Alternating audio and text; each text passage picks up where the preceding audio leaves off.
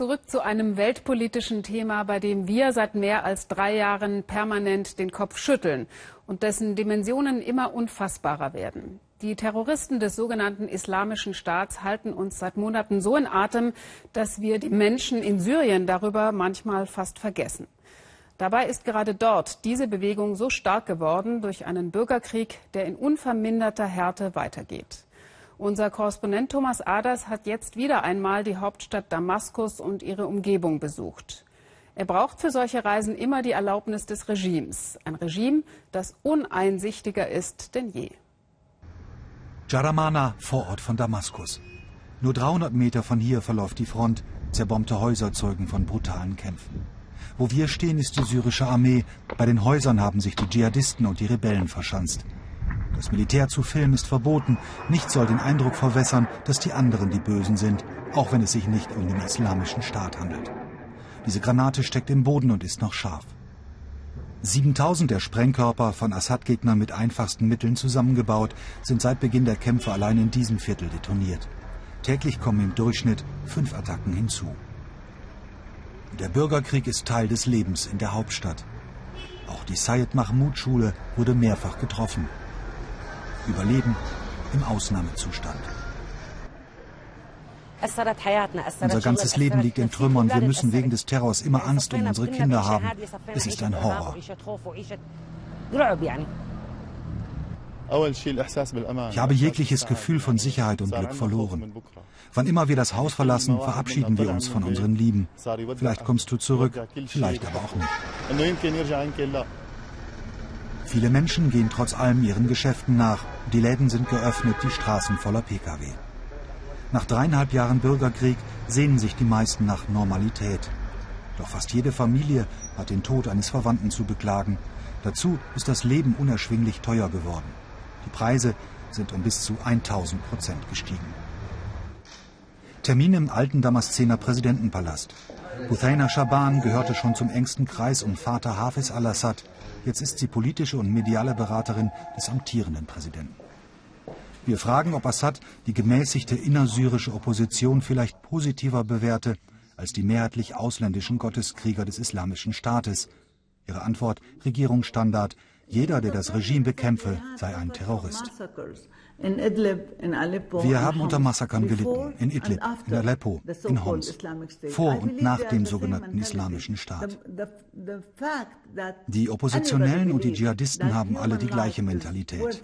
Sie denken, dass ein menschliches Leben wertlos ist, dass sie jede Frau und jedes Kind töten können, dass sie grauenhafte Massaker verüben können.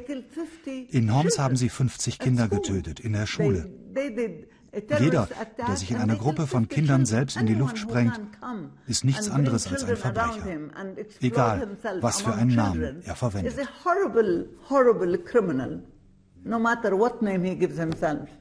Kriegsverbrechen der syrischen Armee finden für die Regierung offenbar nicht statt. Reise nach Malula an der libanesischen Grenze. Dschihadisten hatten bis vor wenigen Monaten große Teile des Wallfahrtsortes besetzt, bis sie von der Armee vertrieben wurden. Spuren der Verwüstung überall, jedes christliche Symbol ein Dorn im Auge der Gotteskrieger. Dass wir hier drehen dürfen, liegt im Interesse der Regierung. Die Zerstörung von Malula, ein Symbol für die Zerstörung Syriens durch seine Feinde, egal ob von al-Nusra, dem IS oder der gemäßigten Opposition. Erstes Opfer der Islamisten von der Al-Qaida-nahen Al-Nusra-Front, das Kloster der heiligen Thekla, jahrhundertelang Ziel christlicher Pilger. Purer extremistischer Hass hat hier gewütet. Fresken mit Messern zerstochen. Uralte Bibeln zu Dutzenden verbrannt.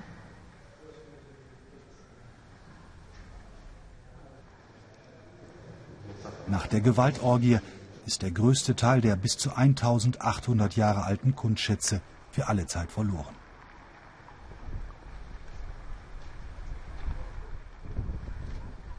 الجبهة النصرة als die Kämpfer der Al-Nusra-Front hier eingedrungen sind, haben sie die 14 Nonnen gekidnappt und das ganze Kloster von unten bis oben zerstört.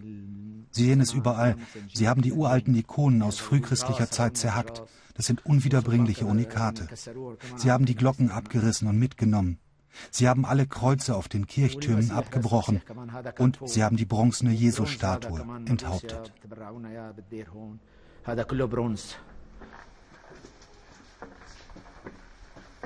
Und dann führt uns der Gemeindemitarbeiter, schleppend, als wehrte sich sein Körper dagegen, den Raum zu betreten, in das Allerheiligste.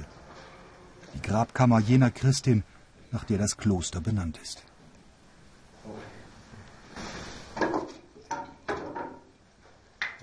Als wir in die Grabkammer kamen, waren die Ikonen in drei Teile zerbrochen, das Grab der heiligen Thekla geschändet, der goldene Schmuck geraubt. Wir haben alle geweint, wir sind bis heute fassungslos. Malula an der syrisch-libanesischen Grenze, früher ein Schmuckstück, heute ein Ort der Trauer.